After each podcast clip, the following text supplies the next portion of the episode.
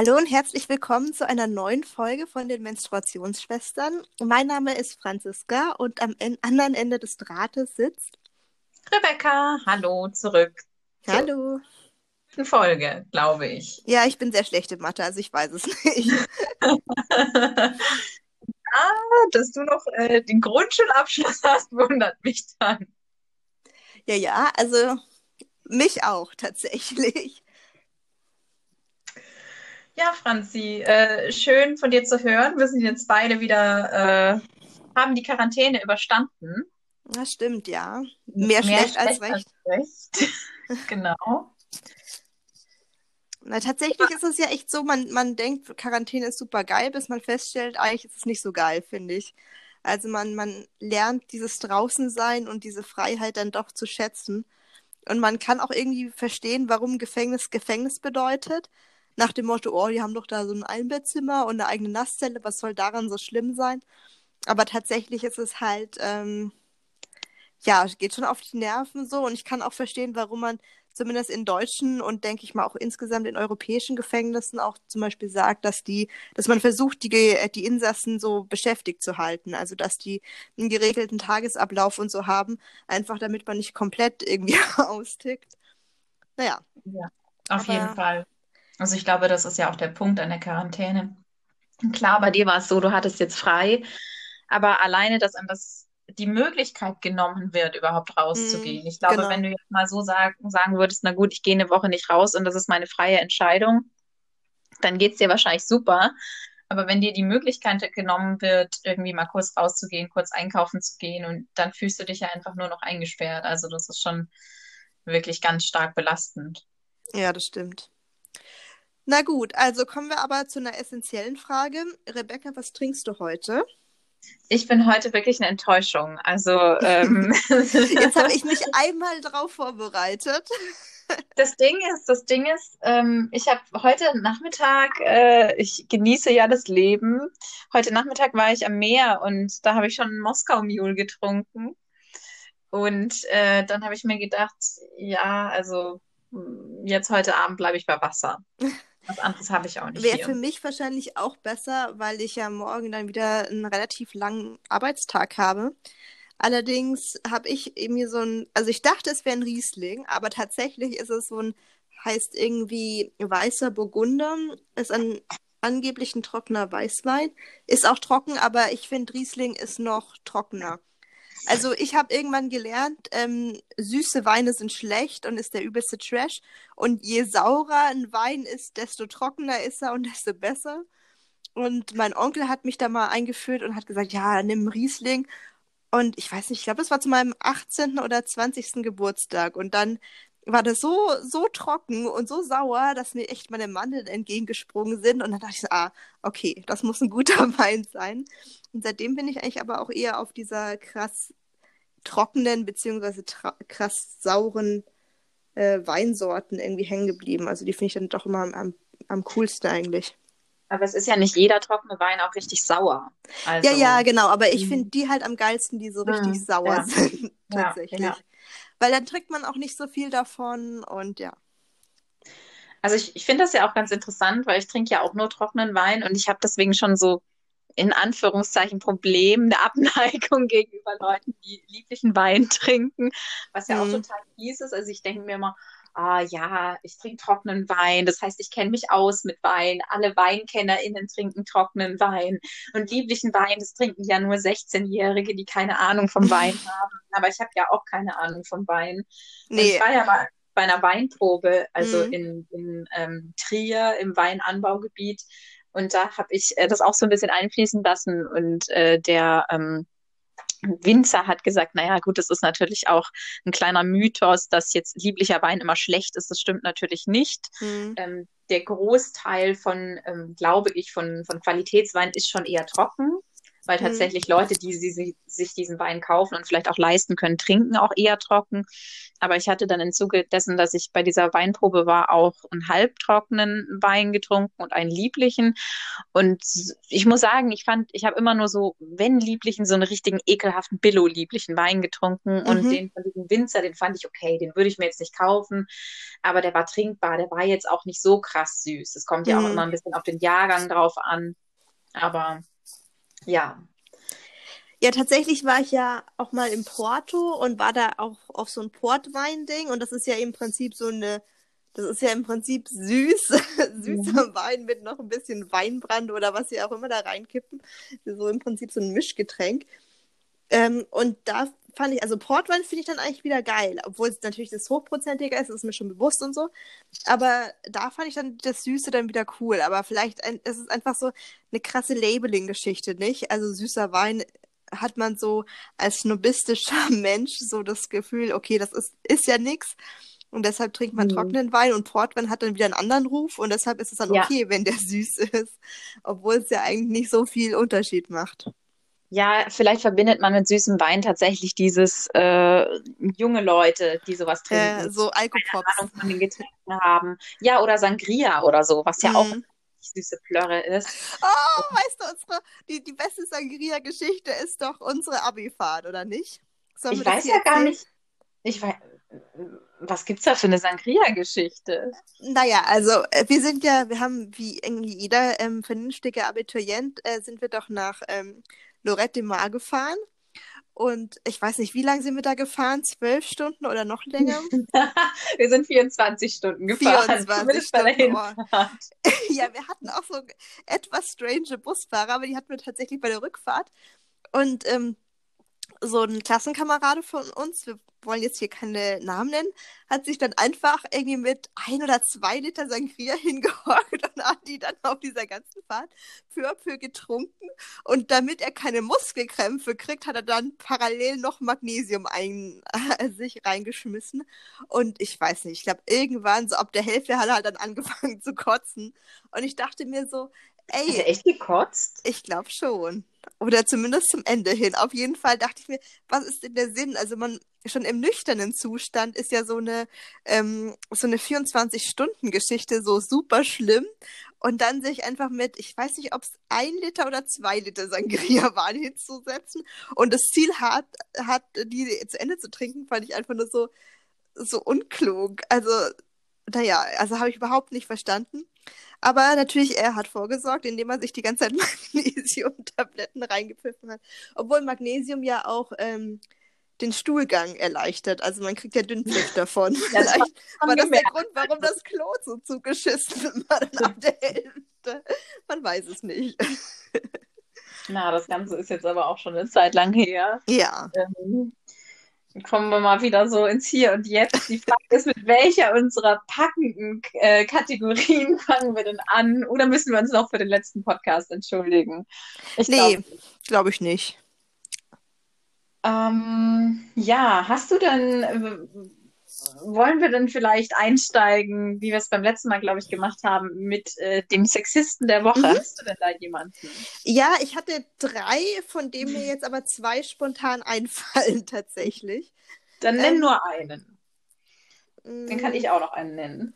Okay, also ähm, eigentlich will ich hiermit dann die Londoner Polizei als äh, die Sexisten der Woche sozusagen küren, weil ähm, da ist ja eine 33-jährige von einem 48-jährigen Polizisten auf dem Heimweg ermordet worden und dann, glaub, oder vergewaltigt und ermordet und dann halt wurde die in der Grafschaft Kent oder also wiedergefunden, also tot. Die Leiche wurde wiedergefunden.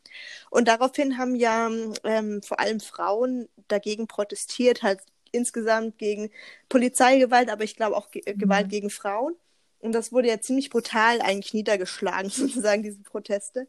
Und jetzt kam heraus, also der Observer, das äh, Sonntagsmagazin vom The Guardian, hat jetzt herausgefunden, dass es sehr, sehr viele sexuelle ähm, Übergriffe auf Frauen gab mhm. von, ähm, von der Londoner Polizei. Mhm. Auch solche Sachen, wo ein Vergewaltigungsopfer ähm, nochmal vergewaltigt worden ist von einem Polizisten oder wo ein Polizist ähm, nicht einvernehmlichen Sex, was für mich jetzt eigentlich auch eigentlich nur Vergewaltigung bedeutet, mhm, aber das ja. wurde immer nicht einvernehmlicher Sex genannt in den Artikeln, ähm, gefilmt hat und also lauter solche richtig abstrusen Dinge ähm, sind da jetzt ans Licht gekommen und deshalb würde ich mal sagen, haben die da ihren ihren Ruf alle Ehre gemacht als Sexisten der Woche. Man könnte das eigentlich Vielleicht auch des Monats und der Woche auch. Ja, tatsächlich. Also das scheint ja, ja dann doch da ein strukturelles Problem zu sein, ja. obwohl ich da glaube ich schon auch denke, dass es insgesamt vielleicht global betrachtet ein Phänomen von Polizisten ist,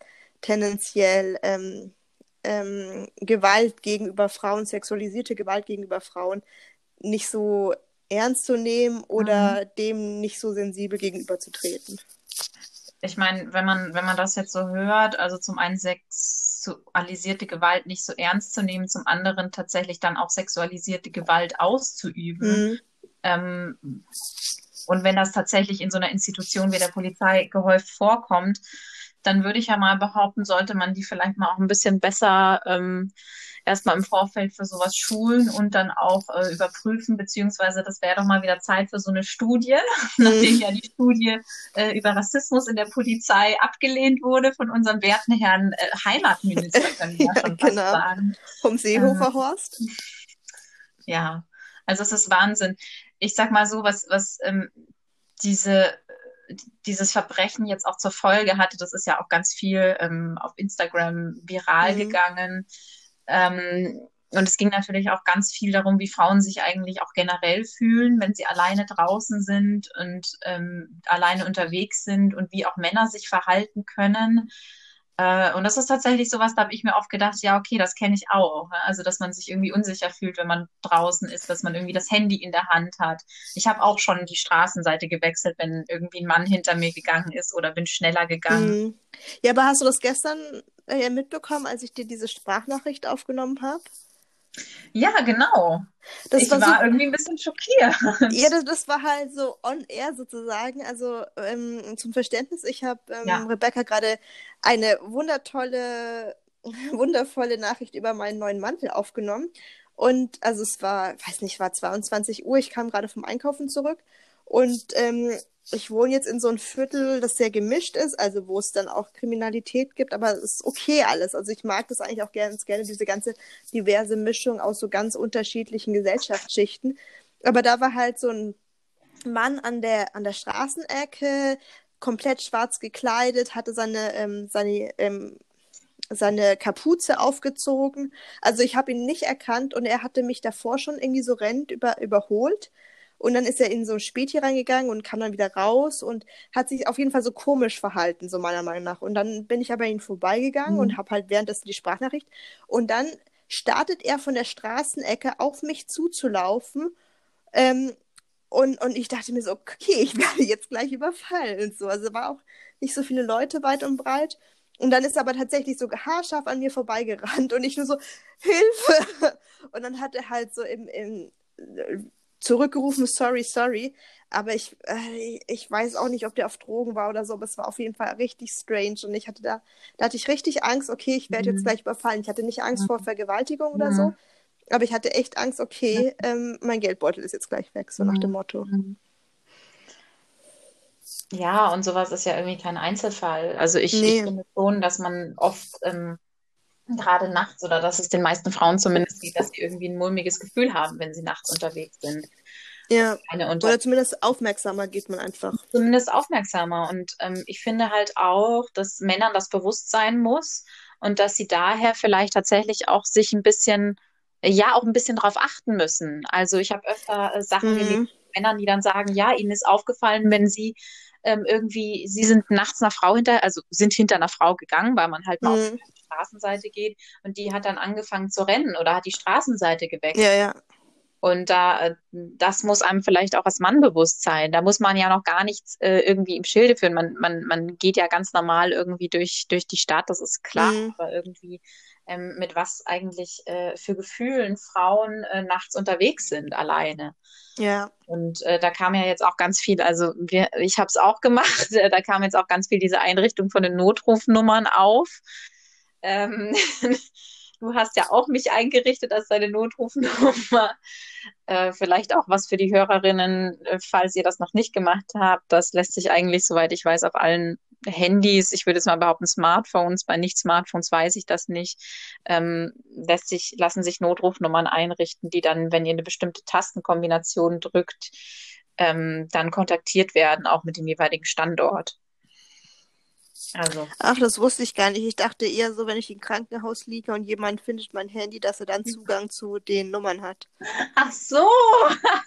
ja. die ganze Zeit aneinander vorbeigeredet. Äh, Nein, tatsächlich, Franzi, wenn ich fünfmal auf meine Power-Taste drücke, dann wirst du, äh, nicht oh. nur du, aber unter anderem du kontaktiert mit einer SMS, dass ich mich in Gefahr befinde und mit meinem Standort. okay, das muss ich noch mal überprüfen. Aber ich denke, das ist damit auch gemeint. Also vielleicht beides tatsächlich. Aber ich dann, muss mal gucken, wie ich das bei mir aktiviere. Oder, ja. oder das ist wahrscheinlich schon aktiviert, aber ich weiß nicht, wie man es aktiviert, sozusagen. Was du im Ernstfall machen müsstest. Genau, glaube, genau. Auf meinem iPhone irgendwie dreimal oder fünfmal auf diese Power-Taste drücken oder so. Mhm, okay. Man muss nur aufpassen, dass man es vielleicht äh, nicht aus Versehen aktiviert und vielleicht am anderen Ende ähm, des Telefons die Person, die dann diesen, diesen SMS geschickt bekommt, dass man vielleicht nochmal nachfragt und wenn dann keine Antwort kommt, die Polizei ruft und nicht sofort. ähm, das würde, glaube ich, auch Sinn machen. Ja. ja, was ist denn dein ähm, Sexist der Woche, Rebecca? Also ich habe, äh, ich weiß auch nicht, also zum einen ist die Kategorie ja irgendwie ganz gut, zum anderen, ähm, ob immer Sexist so das richtige Wort ist, weiß ich nicht, aber wir lassen es mal ganz plakativ bei Sexist der Woche. Mhm. Ähm, bei mir ist es jetzt irgendwie der pietätloseste Typ der Woche. Und zwar, ich weiß nicht, ob du das mitbekommen hast, es gibt einen Regisseur, Uwe Boll, sagt dir der was? Ach, der das von Hanau verfilmt genau, möchte gegen genau. den Willen der, der ähm, Überlebenden und den Verwandten der Opfer. Und genau, jetzt hast du es schon vorweggenommen, natürlich. Ach, sorry. ähm, ja, also der ist, das ist ein Regisseur, äh, wohl einer der schlechtesten Re Regisseure überhaupt, äh, wie mhm. ich jetzt gelesen und gehört habe, der wohl auch schon eine Menge ähm, pietätloser Filme gemacht hat zu äh, mhm. äh, Themen wie Auschwitz zum Beispiel, ohne okay. Perspektiven einzubeziehen. Und jetzt hat er sich gedacht, ach, hm, zu was für einem Thema könnte ich vielleicht einen Film drehen und äh, was würde eventuell dann richtig schocken und wo könnte ich richtig viel Kohle mitmachen und mich profilieren. Und äh, das ist dann jetzt Hanau und er hat diesen Film schon abgedreht. Der ist schon abgedreht. Wow. Mhm. Ja. Aber weißt du, was ich da auch ähm, irgendwie sagen muss. Ich glaube, also so eine Film ist doch relativ, auch wenn du so ein Low-Budget-Ding machst, doch relativ teuer in der Produktion. Also es muss ja Kameraleute geben, die mhm. da mitmachen. Es muss irgendwelche Geldgeber geben, die da mitmachen. Es muss Schauspieler geben, die da mitmachen. Mhm. Und irgendwie auch, ähm, ja, Leute, die den Film abnehmen. Also ob das jetzt irgendwie eine Fernsehproduktion ist oder was auch immer. Und ich frage mich, also das ist ja nicht nur dieser Regisseur, der da ähm, krass blöd handelt, sondern es sind ja viele andere Komponenten, die da noch mit reinspielen, die, die zumindest genauso blind, sagen wir mal so, gehandelt haben. Und das finde ich dann schon erschreckend, weil ich glaube nicht, dass, wenn das so eine Einzelaktion gewesen wäre, also nur der Regisseur möchte diesen Film drehen, aber er muss ja irgendwo Geld herhaben, um diesen Film zu produzieren. Und das ist ja dann auch schon. Fragwürdig, wer da die Geldgeber überhaupt sind und wie er das alles finanzieren und bewerkstelligen und zustande bringen konnte. Natürlich ist das keine Einzelaktion und mhm. ich sehe das ich sehe das so, dass da bei dem Gesamten, was alles dahinter steckt, eigentlich bei ja. allen die Verantwortung liegt. Nur ist er halt das Aushängeschild des mhm. Ganzen. Ich ja, würde klar. zum Beispiel auch sagen, dass die SchauspielerInnen eine Verantwortung haben, weil ja. die wissen ja auch, welche Szenen spiele ich, um was geht es. Und mhm. ähm, ja, die setzen sich ja auch damit auseinander. Und ich meine, der Regisseur hatte ja davor schon einen schlechten Ruf. Mhm. Also es war jetzt nicht so, dass mhm. man sagt, okay, der hatte mhm. so einen Ruf wie Steven Spielberg und das war mir eine Ehre, dann da mitzuspielen. Sondern das mhm. war ja davor klar, dass der jetzt über so ein brisantes Thema wie Hanau keinen qualitativ hochwertigen Film produzieren wird. Ja, Oder natürlich. Nicht? Und ja, also ähm, ganz klar. Und daher ist es halt, also ich finde es wirklich schockierend. Scheinbar haben ja die Angehörigen der Opfer das aus der Bild erfahren, dass er diesen Film gedreht hat. Krass. Er hat die nicht gefragt und so, seine Devise ist ja, es ist einfach ein wichtiges Thema und es geht ihm da um Aufklärung. Und Ja, dann frage ich okay. mich natürlich, wenn es ihm um Aufklärung geht, warum man nicht die ähm, Perspektiven der Eltern der Opfer mit einbezieht und somit eben auch Hm. die Opferperspektiven. Und das soll wohl sehr, also schockierende Bilder beinhalten, weil er selbst gesagt hat, also für ARD und ZDF ist der Film zu hart und die Angehörigen der Opfer sollten sich den besser auch nicht anschauen. Okay. Ja, okay, krass. also das ist halt wirklich eine krasse Aussage und jetzt hat er das Mhm. bei diversen Filmfestivals oder und so weiter eingereicht und ähm, es gab da jetzt auch schon, also ich glaube, es soll noch eine Petition dagegen geben und äh, auch die Stadt Hanau, also Bürgermeister und so weiter, ähm, haben auch einen Brief an, an diesen Regisseur geschrieben. Aber ich finde das einfach Wahnsinn, wie pietätlos man sein kann und äh, sowas nutzen kann, um irgendwie sich selbst zu profilieren und äh, ja, seinen Ruf, also ich weiß nicht, was, also er eigentlich, ja, er schädigt ihn wahrscheinlich nicht durch sowas, weil ich weiß nicht, ob er ihn noch mehr schädigen kann, aber ähm, ja, es ist ziemlich krass. Ja, eigentlich schon. Und dann über Julian Reichelt reden wir dann beim nächsten Mal, oder? Würde ich sagen.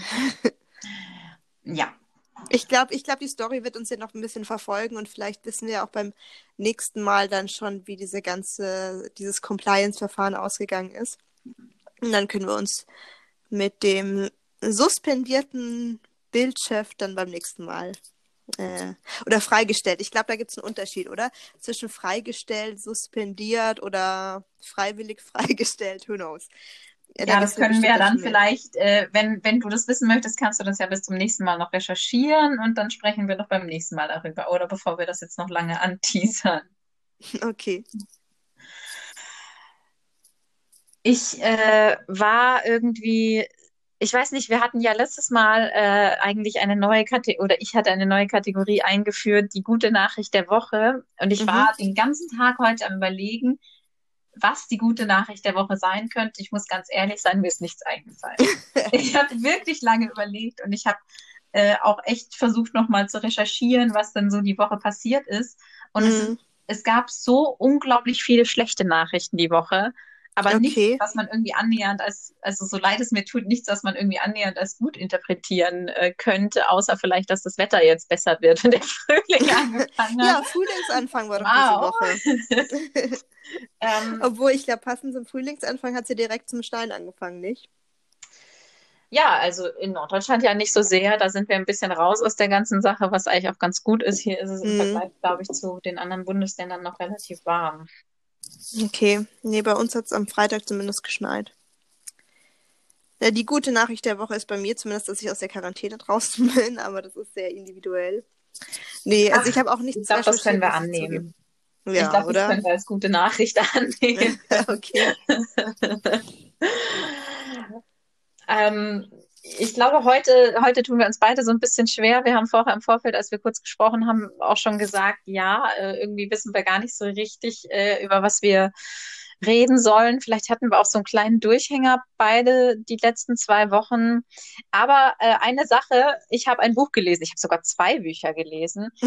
Dafür habe ich keins gelesen. Also von daher. Aber ich könnte dann? auch beide empfehlen, aber ich empfehle Mhm. ein Buch und das ist Weiblich, ledig, glücklich, sucht nicht von Gunda Windmüller. Und das klingt jetzt so, oh Gott, also es klingt so, als ob man es gar nicht lesen wollen würde. Das klingt wie so ein ganz schlechter Ratgeber, aber das ist es überhaupt nicht.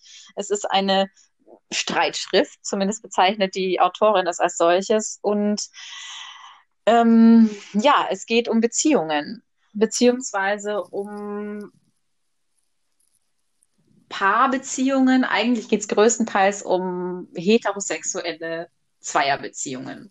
Mhm. Und ähm, wie vor allem da äh, die Last auf Frauen ist, ähm, eine Paarbeziehung einzugehen. Mhm. Also tatsächlich ähm, finde ich das ganz spannend, weil sie das auch so ein bisschen, bisschen aufdröselt und sagt, ähm, Single zu sein in einem gewissen Alter, also sagen wir mal mit 30, das, nee, das Buch heißt nicht so, aber gut, ähm, ist irgendwie ein tragischer Fall. Und gerade bei Mhm. Frauen, also eine Frau, die mit 30 Single ist, die muss ja irgendwie einsam sein, die muss verzweifelt sein. Ähm, Aber Aber meinen Sie selber, dass es tragisch ist oder meinen Sie, dass es gesellschaftlich als tragisch erachtet ist? Also, oder erachtet wird? Was denkst du denn? Finde ich ein Buch gut, wo sie das selber meint? Who knows? Oder man kann ja auch sagen, sie hat am Anfang irgendwie diese Hypothese oder dieses, diese Einstellung und dann in ihrem, weiß nicht, in, im, äh, in der Entwicklung des Buches hat sie dann die Meinung geändert oder so. Könnte ja auch Nein, sein. nein. Also sie geht natürlich von der gesellschaftlichen, von der strukturellen, von der Mhm. systemischen Sicht aus ähm, und versucht das so ein bisschen anzustreiten und ähm, zu sagen, na gut, es, Gesellschaft, die gesellschaftliche Sicht ist so, bei Frauen, Frauen, die nicht in einer Beziehung sind, da herrscht irgendwie ein Mangel. Sie sagt, natürlich gilt das auch bis zu einem gewissen Ausmaß bei Männern, aber bei Männern eben nicht in diesem Umfang. Bei Frauen sagt man Mhm. natürlich, gut, Frauen sind die emotionalen, sind die gefühlsbetonten, sind die, die vielleicht auch, äh, ja, fürsorglich sind, sich um jemanden kümmern wollen, dann natürlich Mhm. weitergedacht auch Kinder wollen, sich um Kinder kümmern wollen. Und bei Männern, da sagt sie, na gut, also Männer, die, da wird so dieses, also die Sehnsucht nach Romantik und nach einer partnerschaftlichen Beziehung, wenn die nicht da ist, also das bringt man ja auch mit so männlichen Rollenerwartungen gar nicht zusammen. Mhm. Ähm, zum Beispiel, sie macht auch, also das ist ein ganz tolles Buch, sie zeichnet auch immer ganz viele Vergleiche und sagt zum Beispiel, naja, wenn wir uns mal äh, die Medien anschauen, wie zum Beispiel umgegangen wird mit ähm, einer Jennifer Aniston, ähm, die irgendwie sehr lange war, wie auch immer, das weiß ich jetzt nicht genau. Ähm, und da steht dann in den Schlagzeilen, oh Gott, also äh, sie muss verzweifelt sein, sie ist einsam, schon so und so lange und findet sie denn niemanden. Und bei einem Mann, der Single ist und sich auslebt, da ist das dann irgendwie toll. Ja, er genießt sein Mhm. und so, genießt sein Single-Leben. Und es ist ja auch genauso, dass Männer ja äh, eigentlich auch, wenn die in, im höheren Alter, sagen wir jetzt mal, sagen wir mal, mit 60 noch Single sind, dann ist das ja auch, wieder Single sind, dann ist das ja auch vollkommen in Ordnung. Ähm, dann, dann leben sie sich noch aus, dann haben sie Freundinnen oder Sex oder wie auch immer. Und Frauen, die sind dann irgendwie schon vertrocknet. Also ich finde Mhm. alleine dieser Begriff der vertrockneten alten Jungfer, es gibt kein männliches Pendant zu dem Begriff. Oder den Begriff Mhm. der Katzenlady, die irgendwie ähm, zu Hause sitzt und irgendwie mit ihren tausend Katzen und irgendwann mal stirbt und von den Katzen aufgefressen wird. Aber tatsächlich, also ja, ich, ich weiß, was du meinst und ich kann auch verstehen, dass Katzenlady so ein negativer Begriff ist. Aber wenn ich mir jetzt vorstelle, dass ich eine Zukunft als Katzenlady habe, ähm, finde ich das gar nicht so schlecht. Ja, Aber- aber es ist wahrscheinlich nicht für alle Frauen so, dass sie das Mhm. schlecht, dass sie das nicht so schlecht finden. Viele Ja, haben ja. vielleicht auch einfach Angst. Mhm, verstehe. Und ähm, also ich finde auch, also ich, sie, sie dröselt das ja auch so ein bisschen auf und sagt, na gut, diese, diese partnerschaftliche Zweierbeziehung, die irgendwie ähm, auch, auch romantisch ist und, und, und voller Liebe, die entsteht, die gibt's eigentlich noch gar nicht so lange, gesellschaftlich gesehen. Also es ist nichts, was man irgendwie als in Anführungszeichen natürlich äh, bezeichnen könnte, sondern es ist halt mit der Industrialisierung entstanden, mit den Kleinfamilien. Und ähm, also ich finde, also sie bringt natürlich auch ein paar historische Sachen mit rein, aber ich finde es generell einfach sehr toll, wie sie auch Dinge hinterfragt. Und ähm, ich finde das auch cool, wenn man sich selber auch immer hinterfragt, weil ich weiß nicht, alleine so dieses, ähm, dass du gar nicht so richtig durchs, durchs Leben gehen kannst, ohne dass dich nicht ständig jemand fragt, hey, hast du denn nicht äh, einen Freund, bist du denn nicht in einer Beziehung und ach, mach dir keine Gedanken, du wirst schon noch einen finden. Und alleine so dieses, wenn ich zum Beispiel zu jemandem sage, nee, ich möchte jetzt aber keine Beziehung, dann glauben mir das Leute nicht. Dann glauben die, dass ich das irgendwie als, als Selbstschutz verwende. Alleine das ist ja schon super schräg. Es kann natürlich auch sein. Es gibt ja alles, ja. Es kann Mhm. sein, dass ich eine Beziehung möchte, es nicht zugebe. Es kann sein, dass ich sie nicht möchte. Es kann ja alles Mögliche sein. Aber alleine schon irgendwie dann dieses, diese, diese Norm, dieser Standard, du musst eine Beziehung wollen, das finde ich schon ganz schön krass. Also ich, ich würde ja auch nicht auf die Idee kommen und zu jemandem sagen, ach, macht dir keine Sorgen, ihr werdet euch schon bald trennen. Also ich habe für mich irgendwie dann das Gleiche nur umgedreht. Aber ja, ja, okay, also ich, ja, ich verstehe schon. Also so, obwohl manchmal würde ich das schon gerne sagen, so nach dem Motto, ja, trenn dich mal lieber von dem und dem. Also, aber nee, also ist natürlich, richtig so, ne, und ich, ich kenne es ja auch selber, dass man, da, mein Hausmeister übrigens fragt mich ja jedes Mal, wenn er bei mir irgendwas reparieren muss und immer noch keinen Freund. Und ich so, dann meistens nein. Und er so, und warum nicht? Und das ist jedes Mal so, äh, kann er mich nicht irgendwie, also, ah, es ist super distanzlos, dass mein Hausmeister mich sowas fragt. Das ist halt übergriffig. Ja, ja, das natürlich. Und B, so nach, nach solchen Schematas werde ich irgendwie bei dem bewertet. So nach dem Motto, hat sie einen Freund, hat sie mhm. keinen? Ich glaube nicht, dass bei den männlichen ähm, Bewohnern des Hauses der ähnliche Fragen stellt tatsächlich. Da wird er wahrscheinlich eher fragen so, hey, was machst du beruflich oder so. Also oder schon, mhm. weiß nicht, mit dem Studium fertig oder so. Und bei mir kommen immer solche ähm, Fragen so nach dem Motto, ähm, bist du jetzt schon eine, eine ähm, anerkennenswertere Frau sozusagen. Also, also ob das ein Manko wäre, dass ich keinen Freund habe und so. Und dann denke ich mir jedes Mal so, what the fuck? Und auch so bei Verwandtschaftsfeiern, wenn man fragt, und wie steht's in der Liebe? Und mm. man mhm. sagt, ja, nö, ich habe jetzt irgendwie im Moment kein Interesse an, an einer ähm, an der Beziehung an sich, dann kommt immer dieser Kommentar, ja, du hast halt nur noch nicht den richtigen gefunden.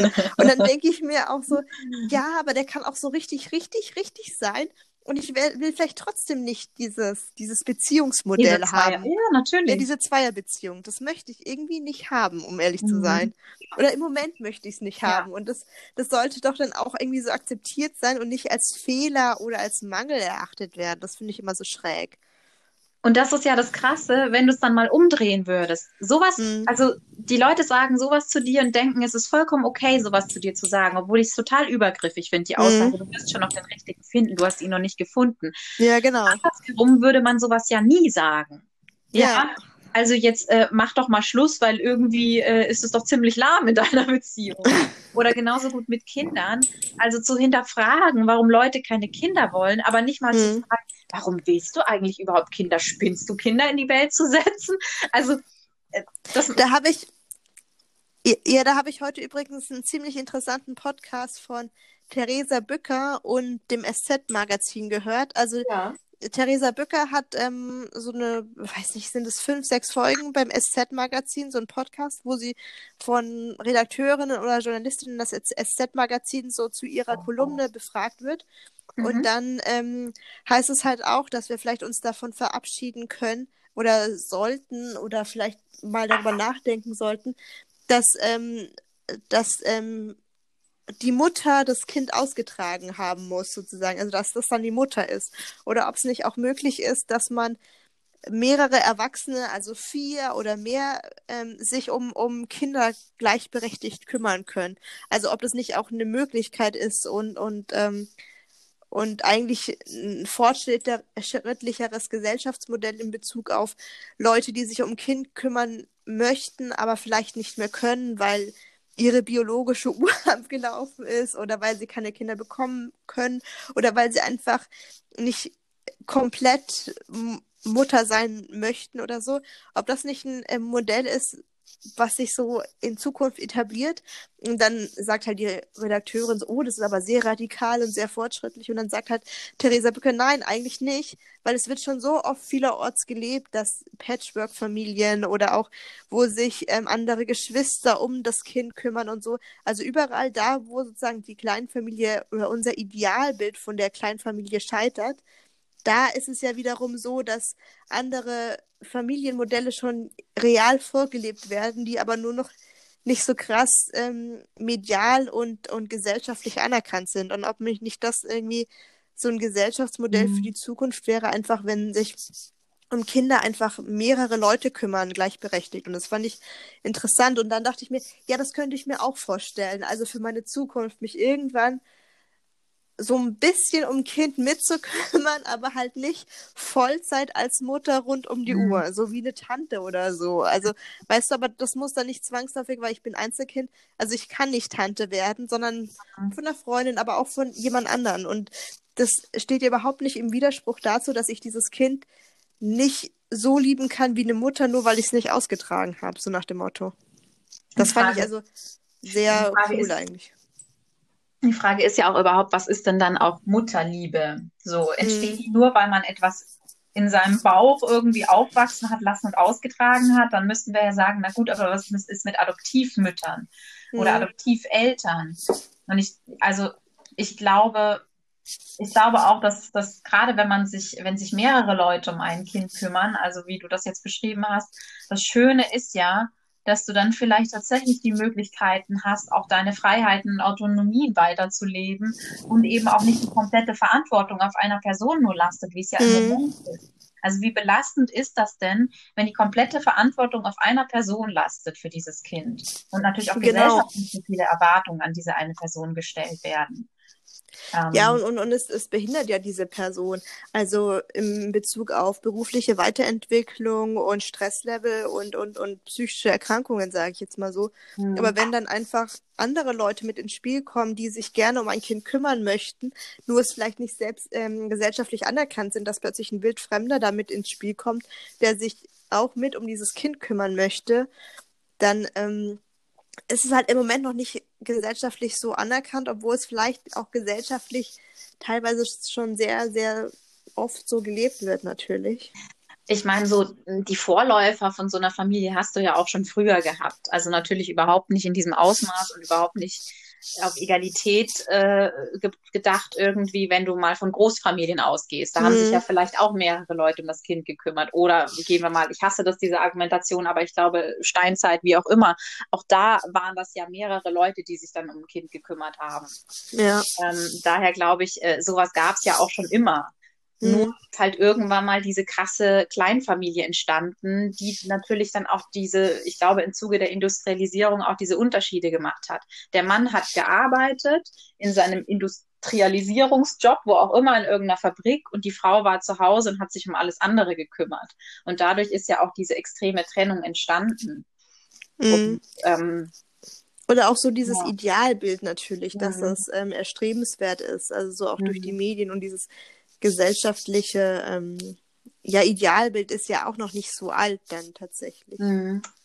Da fällt mir noch was ein, was ich in dem Buch gelesen habe. So komplett passt das nicht dazu, aber ich wollte es noch unterbringen. Und zwar, ähm, dass, wie krass es eigentlich ist, dass gerade Männer von festen Partnerschaften so viel mehr profitieren als Frauen.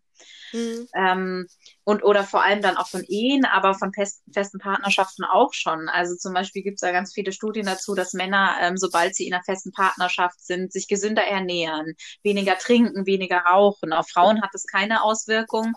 Im, im Gegenteil, Frauen, die dann noch ähm, Frauen schlafen schlechter, Männer schlafen besser, Frauen schlafen schlechter, Frauen arbeiten mehr, weil sie mehr im Haushalt machen, wenn sie sich um den Haushalt von zwei Personen kümmern müssen. Mhm. Und natürlich, wenn man dann in Richtung Ehe geht, das Ehegattensplitting, was natürlich auch eine totale Benachteiligung des Geringverdienenden ist oder der Geringverdienerin. Aber in meisten Fällen ist das ja eben die Frau leider. Daher, ähm, ja, ein Plädoyer für das äh, gegen konventionelle Beziehung. es ist vielleicht wirklich ich weiß nicht, ob das Buch ein Plädoyer gegen konventionelle, konventionelle ähm, Beziehungsstrukturen ist, aber es ist auf jeden Fall ein Plädoyer für ähm, ja mehr über den Tellerrand hinausdenken. Und eine ganz tolle mhm. Sache, die ich mir irgendwie mitgenommen habe, ist was, was sich vielleicht alle Leute ein bisschen mitnehmen könnten, so zum Thema ähm, Beziehungsunfähigkeit. Ich finde, das ist immer so ein Wort, das irgendwie Leute in den Raum werfen oder äh, Leute für sich äh, annehmen und sagen, ich habe das Gefühl, ich bin beziehungsunfähig, weil ich irgendwie noch keine Beziehung hatte oder weil ich vielleicht ähm, nur kurze Beziehungen hatte oder wie auch immer. Und die Autorin sagt dann, wie krass ist das eigentlich, dass wir dieses Label auf uns nehmen? Irgendwer wirft es in den Raum und wir denken uns, wir sind beziehungsunfähig. Dabei haben, wir, haben die meisten Leute von uns wahnsinnig viele lang andauernde Beziehungen. Es sind mhm. vielleicht keine partnerschaftlichen Liebesbeziehungen, aber es sind Freundesbeziehungen, es sind Familienbeziehungen. Und ähm, meistens dauern die ja sogar viel länger in vielen Fällen. Und das ist doch schon mal ein Indiz dafür, ein Beweis dafür, dass wir eben auch langfristige Beziehungen haben können. Und das finde ich irgendwie richtig toll und ich glaube, das sollte man sich auch mitnehmen. Und auch in freundschaftlichen Beziehungen besteht zumindest, sehe ich das so ja auch eine Art von Liebe. Mhm. Ja, doch, natürlich. Und ähm, ich finde, da sollte man eigentlich qualitativ auch nicht so einen großen Unterschied machen. Mhm.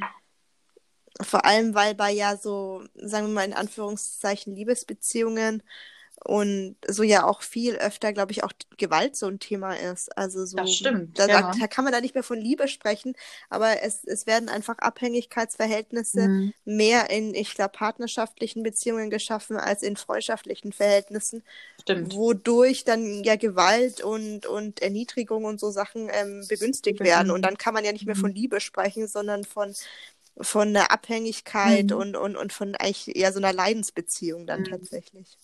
Ja, ich glaube, da zeigen sich, da entstehen auch ganz schnell so Machtstrukturen, ähm, wie das eben in freundschaftlichen Beziehungen vielleicht auch manchmal der Fall ist, aber Mhm. eben, glaube ich, auch nicht auf diese Art und Weise. Also es, man sieht es Ja. ja. Also ich, ich, ich glaube nicht, dass es viele nennenswerte Fälle von, von Gewalt und Übergriffen in freundschaftlichen Beziehungen gibt. Also im Gegensatz zu partnerschaftlichen Beziehungen, wo das ja ein ganz großes Thema ist. Ja, tatsächlich. Also ich habe ähm, auch diese Woche so, ein, ähm, so eine Doku über einen Ehrenmord gesehen. Der war auf ähm, in der ARD-Mediathek konnte man sich das angucken und es war eigentlich ganz gut erzählt, weil es halt aus der Opferperspektive so eher so wie ein Spielfilm geschildert worden ist. Mhm. Also es kam jetzt keine ähm, ähm, Experten zu Wort oder so, es war halt so ein Spielfilm. Und ähm, man wusste aber von Anfang an, also es, die, die Erzählerin war halt das Opfer und die hat aber auch dann, ich hoffe, ich spoiler jetzt nicht so sehr, einfach über den Tod hinaus ähm, ihre Geschichte erzählt. Und Mhm. dann wurden halt immer Fotos von, von, dem, von dem wirklichen Opfer ähm, eingeblendet. Und es war aber so, ich finde, Spielfilme haben ja immer eine mehr Power auf deine, an deine emotionale Seite zu Mhm. appellieren, wie jetzt zum Beispiel Dokumentationen. Und dadurch, dass Mhm. das aber so ein bisschen vermischt worden ist, indem man dann immer die Fotos gesehen hat oder zum Beispiel die, äh, die Nachrichtenberichte dazu, ähm, hat es sich so vermischt und es war so, so, so eine wahnsinnige tolle Dok oder Dokumentationsspielfilm. Ich weiß jetzt nicht genau, was es war. Also es war wahrscheinlich irgendwas dazwischen. Aber es war so ähm, toll, weil die Erzählerin, also sprich das Opfer sozusagen, ähm, das so, ähm, so nicht locker flockig, aber so, so schonungslos irgendwie erzählt hat und auch immer so dann auf diese rassistische Komponente hingewiesen hat, so nach dem Motto, ah, ja, okay, stimmt, die spricht jetzt gerade Türkisch und kulturell hast du kein Verständnis für mich. Na okay, das mit der Sprache können wir ändern und dann switcht halt die Schauspielerin ins Deutsche. Mhm. Mhm. Und so, also so, oder dann, dann sieht man, die Anfangsszene ist so wie so eine, so eine ähm, Frau mit einem Kind, ähm, die Oranienstraße lang spaziert und so. Und dann sagt sie, ja, das bin ich. Und ähm, das könnte auch ich sein und das könnte auch, aber nee, das bin nicht ich, weil ich bin ja tot. Und dann sieht man halt das, das Original-Footage, wo, wo halt die Polizei über die dazu gedeckten Leiche dann liegt und so. Und dann, dann wird halt diese ganze Geschichte erzählt. Und dann habe ich mich auch gefragt, so, ja, was ist denn der Unterschied zwischen Femizid und Ehrenmord? Mhm. Und ich glaube tatsächlich, dass es nur so eine, so eine kulturelle Komponente ist. Also Ehrenmorde kommen dann tatsächlich wahrscheinlich eher so, ähm, naja, in, in muslimischen Kontexten vor, wohingegen wahrscheinlich Femizide auch in unserer christlichen Gesellschaft auch vorkommen. Aber der Hintergrund ist ja immer der gleiche. Es ist immer so eine ähm, familiäre Beziehung. Einmal ist es halt die Familie der, des, des Opfers und einmal ist es halt der Partner des Opfers. Mhm. Und beide Male wird halt die Frau nicht als Subjekt angesehen, sondern immer nur als Objekt und als Besitzobjekt. Mhm. Und ähm, das hat auch in beide, beide Male hat Ehre und so, so eine ganz große Komponente, Mhm. wohingegen Femizide ja bei uns wesentlich niedriger, ähm, ähm, glaube ich, von den Gerichten verurteilt werden als Ehrenmorde. Also die Strafen sind da anders. Und das finde ich dann auch wiederum problematisch, weil eigentlich in der Sache macht es keinen Unterschied. Eine Frau ist tot, Ja. weil da irgendwelche Leute Ja. sich auf den Schlips getreten gefühlt haben, weil, weil die Frau ein handelndes Subjekt war und kein Objekt. Und das, das finde ich dann immer so, ja, das hat mich jetzt nur beschäftigt, weil eigentlich in der Sache macht es keinen Unterschied. So, eine Frau ist tot und das eigentlich zu Unrecht, sage ich jetzt mal so.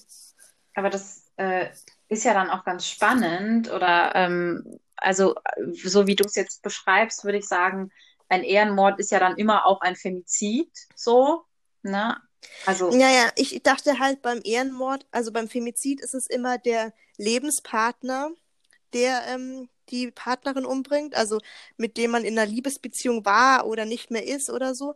Und beim mhm. Ehrenmord ist es die Familie der Frau, die, um die Ehre der Familie wiederherzustellen, die Frau umbringt.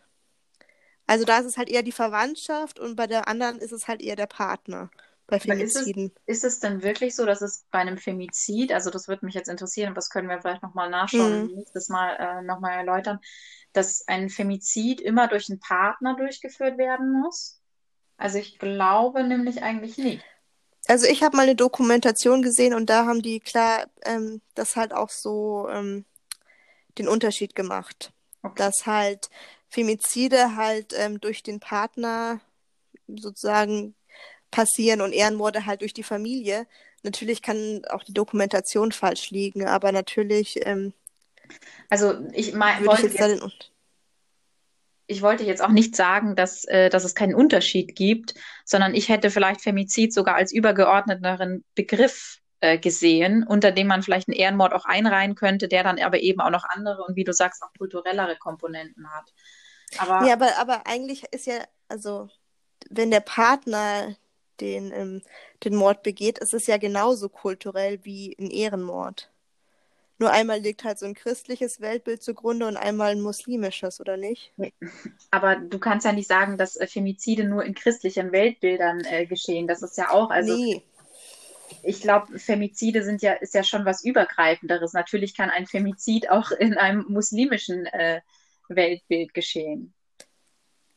Ja, ich, ich meine damit auch mehr, dass ähm, Femizide halt von so ein gesamtgesellschaftliches Problem sind, mhm, das genau. halt nicht auf die Kultur anspielt, mhm. aber Ehrenmorde ja tendenziell, also Ehrenmorde, glaube ich, gibt es auch in, in vielleicht auch in christlichen mhm. Familien. Das will ich gar nicht ausschließen. Mhm. Aber ähm, was ich damit einfach sagen muss, da muss kein Migrationshintergrund und kein, keine andere, Reli also andere Religion außer das Christentum irgendwie zugrunde liegen. Weißt du, was ich meine? Also in dieser Dokumentation wurde halt gesagt, Ehrenmorde werden von unserer deutschen Gesellschaft halt immer als so sowas, ach ja, die, die ähm, Migranten und die Ausländer, die sind so komplett ähm, ja ehrenlos oder die begehen Ehrenmord, aber wir machen das ja nicht. Obwohl eigentlich Femizide tendenziell viel häufiger vorkommen und das halt ein gesamtgesellschaftliches Problem ist, was genauso ähm, Lieschen Müller wie auch ähm, andere Leute mhm. betreffen kann. Ja. Also das ja. meinte ich nur damit. Nee, nee, also da stimme ich dir auch voll zu. Also ich denke auch, das ist wahrscheinlich das Problem, was du vorher schon gesagt hast, dass das äh, tendenziell auch ganz anders umgegangen wird und dass dann auch ähm, die Verurteilungen ganz anders aussehen. Hm. Ähm, bei, bei einem Ehrenmord oder bei einem Femizid und auch generell dieses Bild, das man hat von einem Ehrenmord, was du gesagt hast, ne, da ist äh, der Gedanke an, okay, äh, das hat ja überhaupt nichts mit unserer Kultur zu tun, mit unserer abendländischen Kultur und ähm, das ist ja, das ist ja furchtbar, aber wie oft eigentlich bei uns Frauen von ihrem Partner getötet werden, das äh, vergisst man dann total und wie du es dann gesagt hast, das wird dann ganz anders äh, ja bestraft als so ein Ehrenmord. Aber ich glaube, also wir haben jetzt schon richtig lange über das Thema gesprochen oder über alle anderen Themen zuvor auch. Äh, und wir müssen, glaube ich, langsam mal zum Schluss kommen, beziehungsweise wir können natürlich trotzdem noch ähm, unsere Empfehlungen der Woche aussprechen. Wenn du da was mhm. hast, dann hau raus. Ja, ich habe was. Also meine Empfehlung der Woche ist die Serie Der Pass. Also ich war jetzt zwei Wochen in Quarantäne, wie schon bereits öfters erwähnt. Und ich fand halt, ähm, ich habe mich lang dagegen gewehrt, sozusagen die Serie anzugucken, weil ich dachte, die driftet so ins Mystische ab. Und so wird die ja auch beschrieben als so mystischer Thriller und ich hatte irgendwie keinen Bock, dass der Mörder dann irgendwie ein Zwischenwesen mit Hörnern und so ist. Also da, da, das kann ich immer nicht so ab. Aber letzten Endes ist es halt einfach eine gute, gut gemachte ähm, Krimiserie, die irgendwie, ja, die halt auch auf der österreichischen und deutschen Seite spielt, wo ich auch immer so ein bisschen die Kulturen so erkennen konnte, ohne dass es so ins Klischee abrutscht und mit einfach zwei ähm, tollen Hauptdarstellern und einfach eine gute, gut gemachte deutsche Serie und das ist ja eigentlich nicht so, kommt nicht so häufig vor. Und deshalb möchte ich an dieser Stelle einfach Der Pass empfehlen auch, weil natürlich gleich in der ersten Folge Austropop gespielt wird. Oh, Und sowas so kann schön. ja dann nur gut sein. ähm, ich äh, ich, ich habe jetzt gerade meine Empfehlung der Woche verworfen und äh, nehme die vielleicht für die nächste Woche, weil ich glaube, wir haben jetzt schon so viele Empfehlungen ausgesprochen, ähm, die wir euch dann auch alle nochmal aufschreiben, damit ihr das nachschauen, nachlesen, nachhören könnt.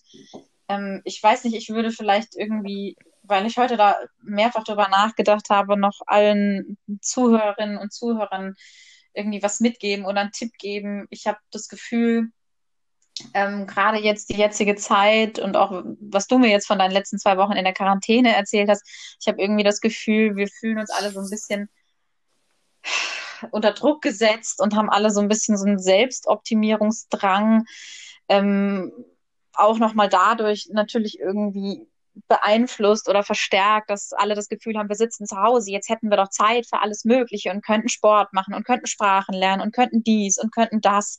Und ich würde allen irgendwie mitgeben, sich davon nicht so unter Druck zu setzen zu lassen. Ich weiß, es ist super schwierig. Ich werde da auch immer total irgendwie mitgerissen und denke mir, ich müsste doch jetzt früher aufstehen am Wochenende und das noch machen und das noch schaffen. Und ich finde, man lässt sich auch immer ein bisschen von seinem Umfeld beeinflussen. Und äh, Leute, scheißt da bitte drauf und scheißt auch auf diese Positivität von manchen Menschen. Manchmal ist das so ungut und natürlich ist es gut, positiv und optimistisch zu denken, aber manchmal oder auch ganz oft funktioniert es vielleicht auch nicht. Und manchmal tut es einem auch so richtig gut, mal richtig negativ zu sein und mal richtig äh, alles Negative rauszulassen, was man sich denkt und äh, den ganzen Tag nur rumzulegen und nichts zu tun. Und wenn es dann eine Woche ist, dann ist es halt auch eine Woche. Ja, das wäre noch mein, mein Tipp für euch. Und hast du noch irgendwas hinzuzufügen? Nö, eigentlich nicht. Ich habe noch ein Quiz, aber das mache ich dann auch nächste Woche oder bei der nächsten Folge. Okay, dann ähm, war es das jetzt eigentlich von uns für heute und äh, wir verabschieden uns von euch und äh, für alle, die es bis jetzt durchgehalten haben, wir freuen uns schon auf das nächste Mal. Haltet die Öhrchen steif, keep bleeding und äh, bis dann. Bis dann.